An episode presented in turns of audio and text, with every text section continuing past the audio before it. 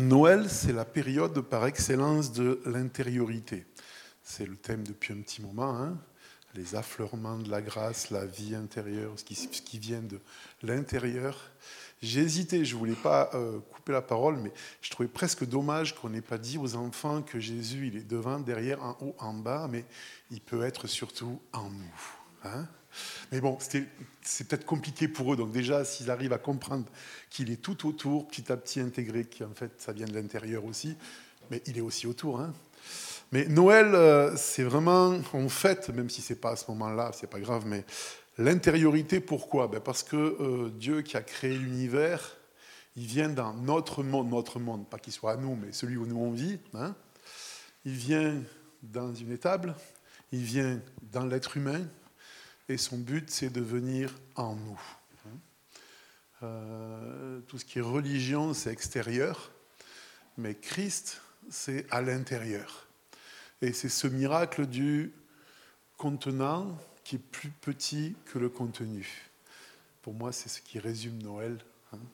C'est que ce qui est dedans est plus grand que ce qui est dehors, ce qui est normalement pas possible. Hein.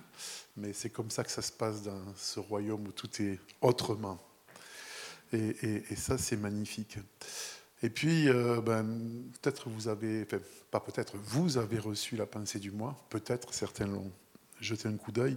C'était un petit peu un résumé de ce que j'ai partagé ces derniers dimanches euh, sur le fait d'attendre dans cette période, dans une attente active, de guetter ces remontées de vie intérieure pour que tout ce qu'on fait concrètement soit le résultat de cette chose-là. Hein.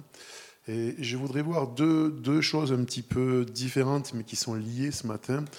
Mais j'étais d'abord encore dire, j'étais tellement, tellement touché une fois de plus, une fois de plus, parce que ça fait vraiment 4-5 fois d'affilée, où pour moi le moment de, de, chant et de louange est vital.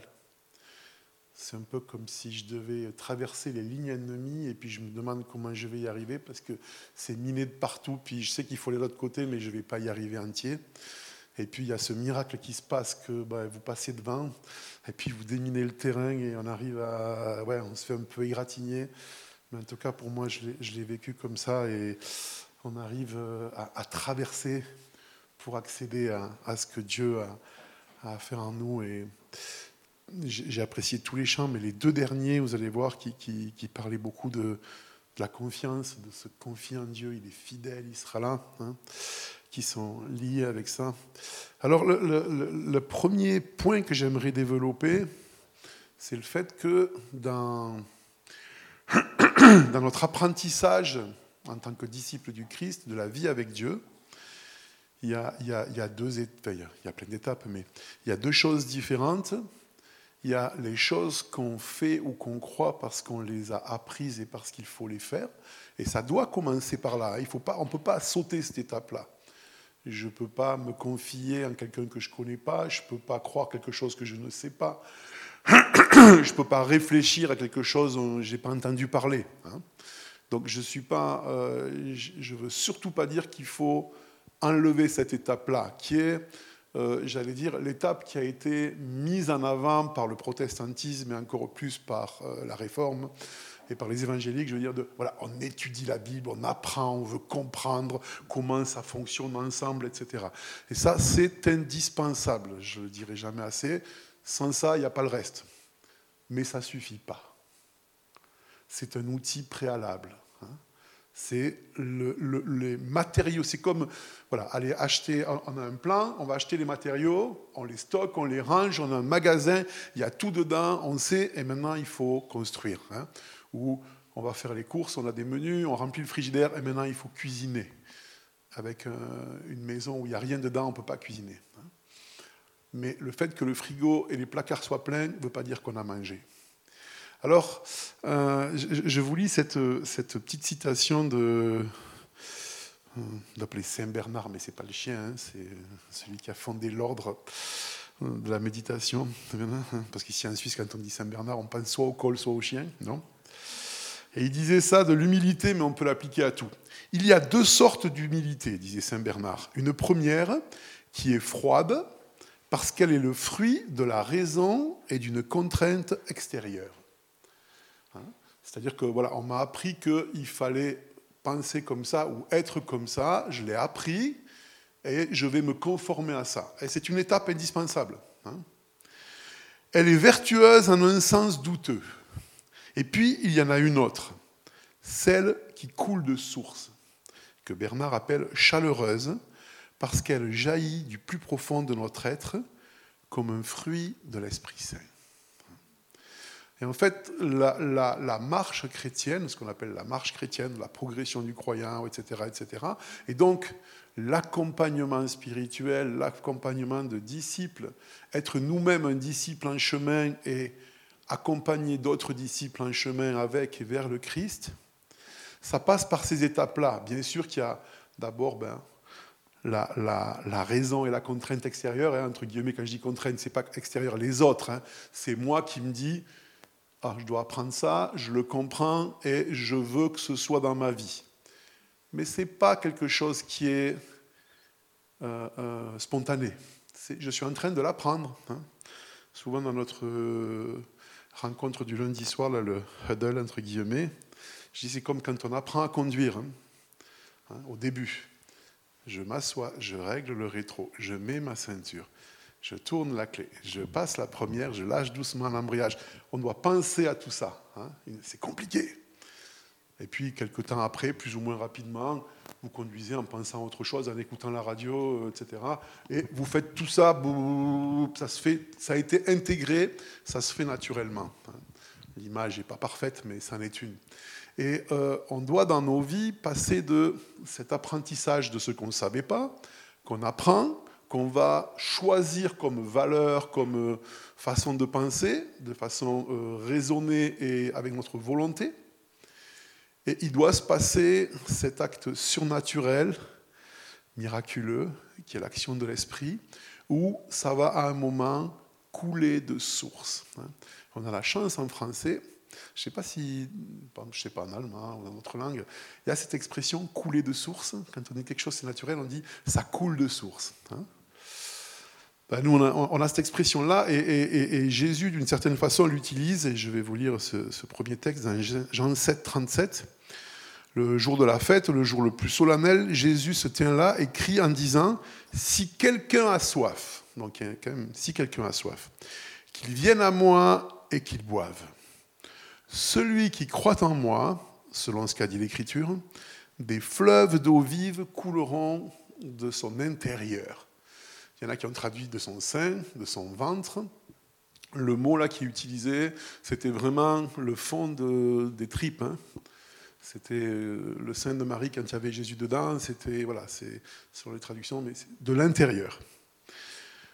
Euh, en disant cela, il, parlait de l'esprit que devaient recevoir ceux qui croiraient en lui. Celui qui croit en moi, des fleuves d'eau vive couleront de son intérieur. Et c'est là qu'on veut en venir. Hein. C'est ce qu'on veut vivre. Euh, c'est pas quelque chose qui, se, d'ailleurs, qui se fait une fois pour toutes. C'est à renouveler moment après moment, jour après. C'est un combat. Et c'est pour ça que je parlais de traverser euh, les tranchées, les lignes ennemies, et les barbelés. on se fait égratigner, on se fait tirer dessus. C'est compliqué. Des fois, on renonce. Des fois, on n'y arrive pas. C'est un vrai combat. Et euh, dans, dans Galates 3, Paul dit euh, aux, croyants de cette ville, qui étaient des gens qui, qui, avaient reçu la bonne nouvelle de la grâce de Dieu par Paul, et puis qui après avaient tendance à revenir vers la loi de Moïse. il faut faire ça, il faut faire ça, il faut faire ça pour que Dieu nous aime. Et Paul leur dit ceci dans Galates 3, 24. La loi a été comme un pédagogue pour nous conduire à Christ afin que nous soyons justifiés par la foi. La foi étant venue, nous ne sommes plus sous ce pédagogue. Et donc on retrouve ce que je vous disais, c'est ce passage de euh, j'ai appris des choses que j'ai volontairement par une contrainte, encore une fois contrainte que je m'impose moi moi-même. Hein. Je ne parle pas de, des gens qui veulent nous obliger à faire quelque chose mais que je choisis d'adopter, je décide que ça sera mes valeurs, que je vais me confier en ça, etc. Et ça, je le sais par les commandements de Dieu, hein, par sa loi, par tout ce qu'il nous a communiqué, ses pensées. Mais c'est pour nous amener à Christ et pour passer à l'autre étape où ça va couler de source. Et euh, d'ailleurs, je me rappelle quand euh, j'étais étudiant d'école biblique et qu'on avait appris que, en fait, ce, pédagogue qui nous amène à Christ, hein, c'était le nom de l'esclave qui amenait l'enfant dans les familles riches à l'école c'est pas l'enseignant, c'est celui qui le prenait de la maison, qui le prenait par la main et qui l'amenait jusqu'à l'école pour qu'il aille apprendre. Hein. Euh, c'est ce qui a donné après pédagogie, etc., tous ces mots qui sont dérivés de ça, mais c'était le, nom spécifique de la fonction de ce serviteur-là. Et en fait, euh, la connaissance euh, intellectuelle est choisie par la volonté. Hein. elle a fait ce travail-là, mais le but, c'est qu'elle nous amène à Christ pour que ça devienne quelque chose qui est plus que juste je choisis d'être honnête, d'être gentil, d'être sérieux, d'être bon, de pardonner, euh, d'aimer, etc. Et que ce soit quelque chose qui coule de source. La source étant à l'intérieur, puisque, comme je m'évertue à nous le rappeler et à me le rappeler, ne dites pas Christ, il est en haut, il est en bas, il est loin, il est là. Il est en nous. Christ en nous, l'espérance de la gloire. Ce royaume qui est au-dedans de nous, etc. Et qui, qui, demande qu'à se manifester par ces affleurements de la grâce. Hein, ce que tu nous as montré, c'est les conséquences d'un affleurement, hein, c'est au début, où le reste s'est retiré. En fait, c'était déjà là, mais c'était caché. Et quand tout le reste s'en va, ben, il reste ce qui reste et, c'est ce qui se passe. Donc ça, c'était ma, première idée qui était, voilà, on, veut rentrer, enfin, progresser, comprendre, vivre, expérimenter ce processus où on passe sans arrêt de, ben, on découvre des nouvelles choses en étudiant, en apprenant, en questionnant les uns avec les autres, en lisant, conduit par Dieu. Et puis après, les faire passer de cette euh, euh, compréhension raisonnée à un fonctionnement où ça coule de source et ça devient quelque chose qui est naturel, spirituellement naturel dans nos vies. Hein. Et euh, j'étais dans cette réflexion cette semaine et je réfléchissais sur qu'est-ce qui empêche que ça se passe. Parce que c'est compliqué. Je ne sais pas pour vous, mais pour moi, c'est un combat euh, presque à la baïonnette, hein, corps à corps, couteau entre les dents des fois, j'y arrive un peu. Souvent, je perds. Et des fois, j'y arrive pas. Et des fois, je suis découragé. Et je me relève. Mais zut, ça fait encore mal là. Et puis, ça fait mal là. Et ça fait mal là. Mais c'est pas facile. Et il y a plein d'obstacles qui sont là pour nous empêcher de vivre ces remontées de la grâce à l'intérieur de nous. Et je suis impressionné, alors que c'est quand même quelque chose que, bah, que, je sais depuis longtemps, sur lequel je travaille, je médite, je prie, etc. Mais comme je me fais facilement voler, et je peux passer des journées entières et des fois qui s'enchaînent, et je suis complètement à côté. Et je ne suis pas dans le péché, comme on dit, en train de convoiter la femme du voisin, de vouloir voler, tuer, mentir, mais juste, j'accepte des interférences qui font que je ne suis pas connecté à cette vie et je suis misérable, et, je râle, et je suis de mauvaise humeur, et, je continue de vivre. Mais, pour, des bêtises, hein. cette semaine, j'ai perdu 4 heures de mon temps pour 12 francs 50. Et j'ai râlé deux jours. Et je me suis privé de la présence de Dieu pendant deux jours pour ça parce que la compagnie de téléphone, ça fait trois fois qu'ils font des erreurs et qu'ils refont ça et tout, puis qu'ils ne voulaient pas le rectifier, et que moi, je ne voulais pas payer, je voulais qu'ils me l'enlèvent, que je n'ai pas à le rembourser. Et je me suis disputé quatre heures avec eux et j'ai râlé deux jours pour 12 francs 50. Et après, je me suis dit, mais je suis le roi des rois des ânes, pour dire gentiment, c'est pas gentil pour les ânes, ils sont gentils. Mais voilà, deux jours de perdu pour 12 francs 50. Pourquoi? Parce que je voulais avoir raison, parce qu'ils avaient tort. Ils avaient tort, ils ont tort, etc. Et, eh eh, hein et puis parce que c'est pas possible, mais il y avait la brave dame au téléphone qui disait Oui, mais monsieur, bon, d'accord, ben, on va vous le rembourser le mois prochain. Non, je ne vais pas le payer parce que je vous les dois pas. Oui, mais c'est que 12 Non, je. Hein et puis après, d'autres choses. Et, je me dis Mais c'est pas possible, mais c'est pas possible. Hier soir, il arrivé un truc terrible. Et après, je me suis dit, mais je suis, bah, je le sais, mais pire que Job. Parce que je suis aussi, comme vous, perturbé par ce monde qui. Je suis arrivé à. J'écoute les informations plus que deux fois par semaine. Avant, j'écoute tous les matins, j'écoute, j'y arrive plus, quoi. Hein, c'est trop. Hein. Donc je, suis conscient qu'on vit dans un monde où les gens vivent des horreurs entre ceux qui se noient en Méditerranée, ceux qui se bombardent, qui se tuent, qui s'étripent, qui se violent, qui se... C'est horrible, hein Et hier soir, il m'arrive un truc terrible. Je pose ma sainte liseuse, vous savez, mon livre euh, que j'ai toujours dans ma poche, euh, sur lequel je passe des heures et des heures chaque jour mais la nuit, quand je ne peux pas dormir, je le pose sur mon lit et je ne sais pas ce que je fais. Je retourne la couette comme ça, puis je vais attraper un truc sur l'étagère et je monte et j'entends crac. Et avec mon genou, j'explose l'écran de ma liseuse. Et là, ça m'affectait plus que tous les enfants qui meurent sur la planète, que les gens qui s'étripent, qui se font violer.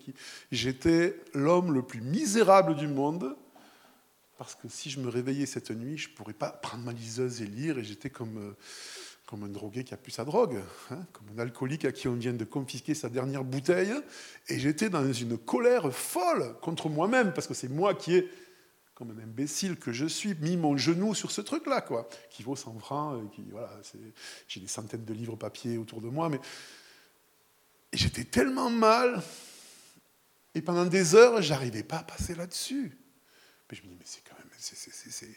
je suis handicapé spirituellement. C'est pas possible qu'un petit truc ridicule comme ça puisse me priver de cette source de vie qui est la seule chose qui peut me faire du bien. Hein. je soupçonne même, je ne dis pas que c'est Dieu qui a mis mon genou dessous, mais hein petite cure de désintoxication. J'ai pas encore tranché. J'étais décidé à aller demain matin m'en acheter une autre, mais bon.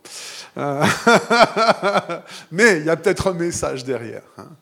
Et du coup, toute la semaine, c'était un petit peu comme ça. Et, je me disais, qu'est-ce que c'est qui, si j'arrive à identifier, qui m'empêche de vivre ces remontées qui coulent de source, là, ces, ces résurgences d'eau qui viennent d'en bas. Et il y en a peut-être d'autres, mais j'identifiais trois choses, pour moi, trois catégories. Hein.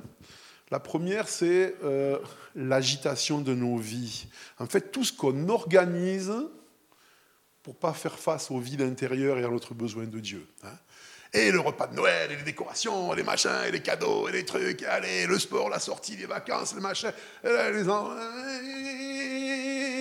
C'est le hamster qui court dans la roue, qui se plaint tout le temps qu'il n'a pas de vie, qu'il n'a pas le temps, que c'est trop compliqué, mais qui est toujours en train de te dire qu'est-ce qu'il pourrait rajouter encore pour en faire plus. Hein, voilà, ça c'est un truc, c'est terrible. Hein. C'est peut-être pas ce qui m'affecte le plus. Ça, j'ai un petit peu décroché, mais pas trop quand même, un peu. Hein. Mais enfin, il y, a cette catégorie-là, et des fois, j'y tombe dedans. Et puis, ben, je vous laisse mettre tout ce que vous voulez dedans. C'est beaucoup d'écume, de vide, de, de, vanité, de machin, de trucs. Mais on est souvent en train de pédaler là-dedans.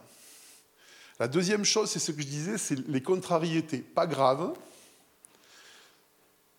mais dans lesquels, enfin, en tout cas pour moi, je m'énerve, je m'engraine dedans, je m'enferme dedans et je rumine ces sombres pensées. Hein.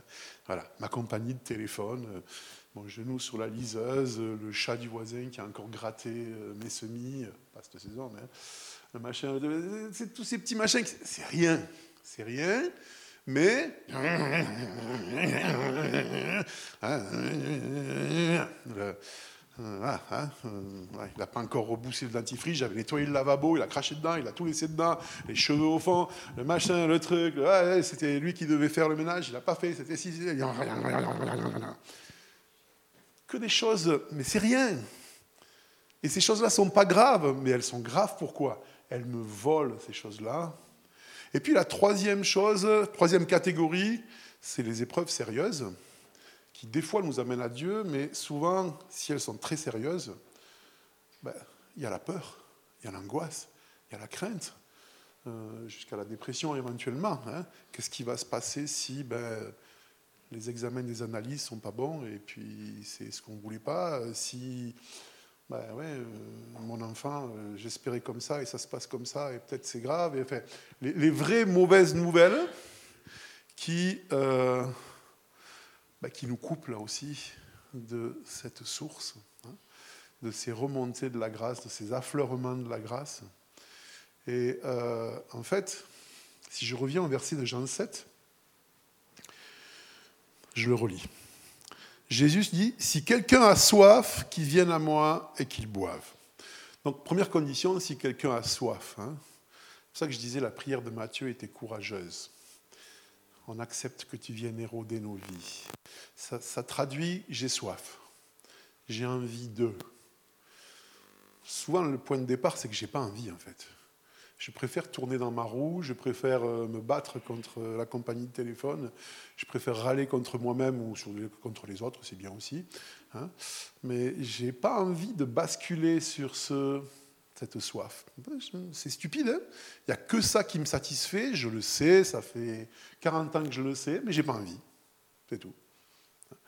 Donc j'ai dit, ben, si quelqu'un a soif, ben, si tu n'as pas soif, ben, tant pis, meurs de soif, mais à un moment, tu auras soif. Voilà. Hein. Mais la suite qui vient de mon cœur, celui qui croit en moi, selon ce qu'a dit l'Écriture, des fleuves d'eau vive couleront de lui, de son ventre. Et là, je vous encourage vraiment, je, je le fais pour moi, mais trouvez votre phrase, votre expression pour remplacer quand il y a le, quand vous lisez la Bible ou dans un chant, quand il y a soit le mot foi, soit croire en, par une autre phrase. Parce que pendant des années, il y a longtemps, mais j'ai toujours pensé que croire en Dieu, c'était ben, il y a des gens qui ne croient pas que Dieu existe, et moi je crois que Dieu existe. Franchement, croire que Dieu existe, ça ne change rien. D'abord parce que si Dieu n'existait pas, de croire qu'il existe, ça ne le fait pas exister. Et s'il existe, que je ne crois pas qu'il existe, ça ne le fait pas désexister. Donc croire en quelque chose, c'est stupide, ça ne veut rien dire. Hein? Et souvent, nous, parce qu'on on est né dans un siècle où l'athéisme venait d'arriver, on a tout ramené à croire en, c'est croire qu'il existe ou qu'il n'existe pas, parce que ben voilà, les philosophes nous ont dit qu'il n'y avait pas de Dieu, alors nous on dit que si, et puis il existe, il n'existe pas, hein, comme le marsupilami croyez qu'il n'existe pas, mais qu'il n'existe. Mais euh, en fait, ça nous vole. Pourquoi ça nous vole? Parce que croire, c'est pas croire qu'il existe. Évidemment qu'il faut croire qu'il existe. Mais est-ce que je peux placer en lui ma confiance au point que ça remplace tout le reste? Ça, c'est ma phrase en ce moment, ces jours-ci. Elle change régulièrement parce que je m'y habitue. Hein celui qui peut me faire confiance au point que les petites contrariétés, les surexcitations de la vie ou les grosses épreuves ne l'inquiètent plus, il aura accès à ces fleuves d'eau vive. C'est pour ça que lorsqu'il est répété dans l'Ancien Testament, mais Paul le reprend, hein, c'est le cœur de l'Évangile, le juste vivra par la foi. Et nous, on a traduit celui qui croit que Dieu existe. C'est comme si on voulait résumer une vie d'amour à ils ont été à la mairie le 28 juillet 2023. Super. Ben, c'est bien. C'est une belle fête. On a les photos dans l'album. Génial. Non. Et en fait, c'est pour ça que je parlais d'un combat. Hein. Qu'est-ce que je fais quand euh, je ne crois pas? C'est-à-dire, pas que je crois que Dieu est plus là, même pas que je ne crois pas qu'il m'aime. Mais dans la réalité de mon expérience, je ne suis pas dans la confiance. Je suis occupé, préoccupé, inquiet, stressé, triste, tout ce qu'on va être triste, c'est pas grave, euh, et, je ne suis pas dans la confiance. Essayez de penser dans un domaine concret de vos vies, moi je, l'ai fait, ça m'a aidé, à quelqu'un en qui vous avez pleinement confiance pour un truc euh, simple. Hein. Euh, ben en fait, c'est de ça que j'ai besoin, mais dans ma vie intérieure. Hein? Euh, Waouh, de nouveau, il y a cette situation avec mes enfants, et qu'est-ce qui va se passer, comment ils vont faire euh, Et c'est c'est légitime hein, de s'inquiéter. Là, on n'est même pas dans les futilités. Mais est-ce que je peux laisser la confiance s'infiltrer en moi? Et on est toujours avec cette idée de choses qui montent doucement, comme enfin, l'image n'est pas belle, mais comme une cave qui se remplit par en dessous quand il pleut trop, vous savez. C'est pas, hein, ça arrive par en dessous, même si là c'est pas très positif. Et, pour moi, j'ai vécu le moment de, chant avec euh, les, paroles qu'il y avait, la musique et tout, comme ça. C'était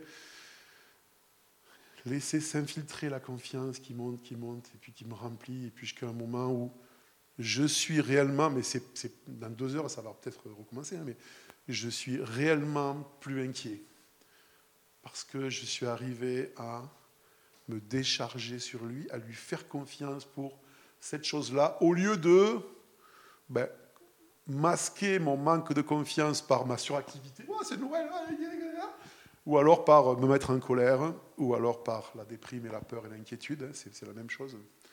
c'est les mêmes résultats. Mais juste d'assumer ce vide et de le laisser remplir. Et ce qui est incroyable, c'est qu'en fait, la confiance, elle s'infiltre par tous les interstices qu'on essaie de boucher. Nous, on veut maîtriser, on veut contrôler. On a l'impression que si je contrôle tout, je serai en sécurité. Et quand j'ai tout contrôlé, tout verrouillé, je suis enfermé seul avec moi-même, et donc avec ma peur, avec ma vacuité, avec le vide, avec, euh, avec, et puis je suis pas bien. Et du coup, je vais devoir sortir encore plus souvent ma liseuse ou boire un verre de plus ou aller dire du mal de quelqu'un ou faire flamber ma carte de crédit ou, me lancer dans un deux millième projet alors que j'ai déjà 3100 mètres. Hein, voilà. Non.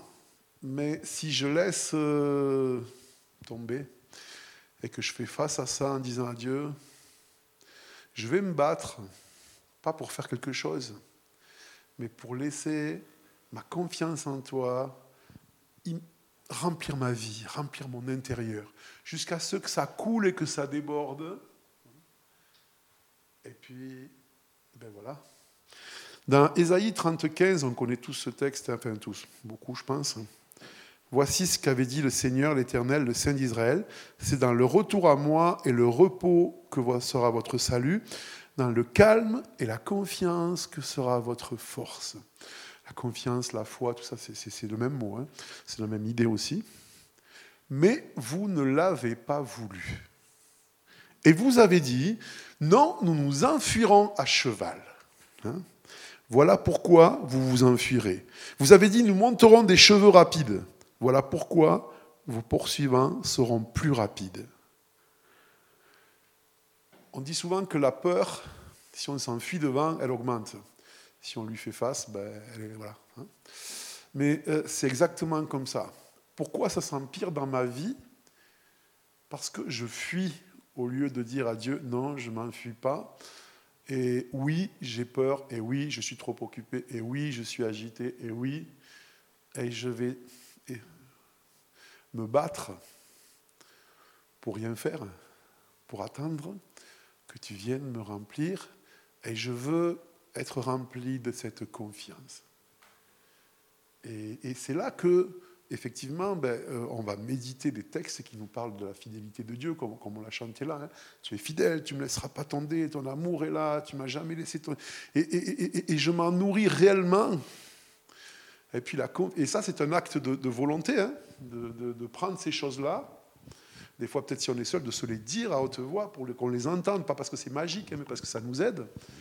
Et à un moment, ben, la réalité de la source qui coule vient. Et là, on est passé des mots et des idées, des concepts que j'ai saisis par ma volonté à une réalité intérieure qui fait que je suis plus dans est-ce que ma situation va être résolue? Est-ce que je vais être guéri ou pas? Est-ce que mon enfant va aller bien ou non? Est-ce que j'aurai l'argent pour payer la facture ou pas? C'est plus ça. C'est il va être suffisant pour moi bah, voilà, dans le pire des cas, je vais peut-être en mourir et puis je serai avec lui et tout ira bien. Enfin, peu, importe, c'est pas c'est pas un espoir qui est sur tu vas résoudre la chose comme je le veux ou comme je l'aimerais, même si je le souhaite et je le demande. Hein. C'est j'aurai la grâce pour être rempli dans cette situation et de le vivre euh, dans le calme et la confiance, dans la paix, dans la foi. C'est ça. Hein? Parce que si je continue juste le verset d'après dans Ésaïe, après qu'il ait dit, bon, vous vous enfuirez et ils seront plus rapides que vous. Cependant, verset 18, l'Éternel n'attend que le moment de vous faire grâce. Il attend. Il n'est pas dit de résoudre tous vos problèmes et vous n'aurez plus de problèmes. Hein. Il attend de déverser ce fleuve d'eau vive qui couleront de nous pour si nous croyons en lui. Pas juste si on croit qu'il existe et qu'il peut faire quelque chose de pour très loin.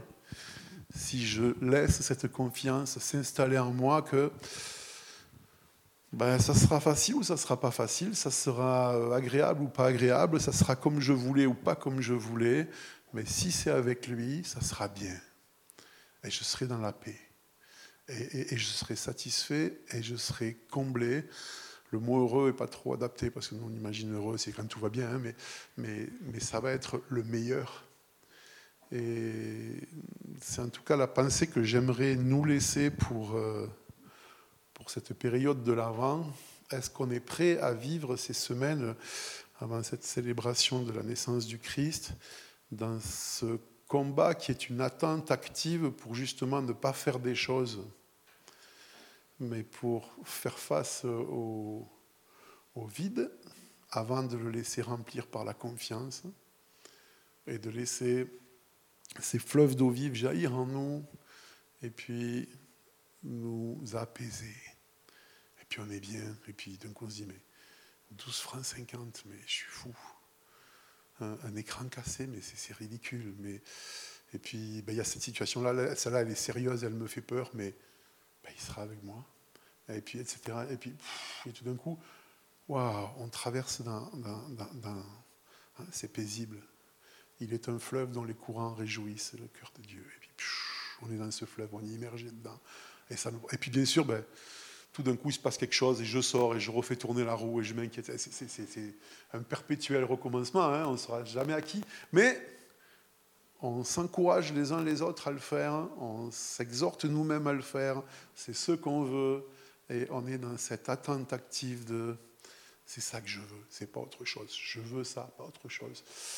Puis des fois, je veux pas. Bah, tant pis, je vis avec. mais, on continue, et puis euh, voilà.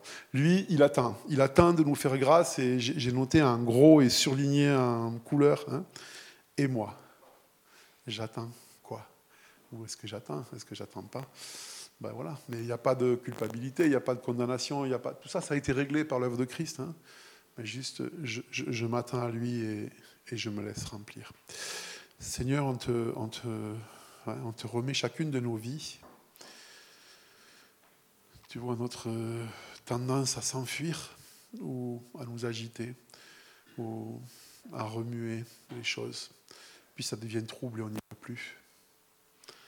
On veut ce matin, chacun pour notre situation, quelle qu'elle soit, qu'elle soit légère ou lourde, facile ou difficile, très lourde peut-être, on veut s'attendre à toi, mais on veut que ce ne soit pas juste des mots. Oui, on veut le désirer, oui, on veut mettre notre volonté en action pour te dire oui, pour consentir, mais on veut être rempli et que ça coule de source. On veut laisser ta confiance remplir notre intériorité. Et que toutes ces choses-là, cette, vie que tu as mis en nous par ton esprit puisse remonter et qu'on puisse être paisible et que nos actions, nos paroles, tout ce que nous allons faire en, interaction avec euh, notre prochain, avec les gens que tu places autour de nous, notre famille, soit juste le résultat de ce torrent qui coule de nos vies. Et puis que ta vie se, répande comme ça autour de nous, Seigneur Dieu.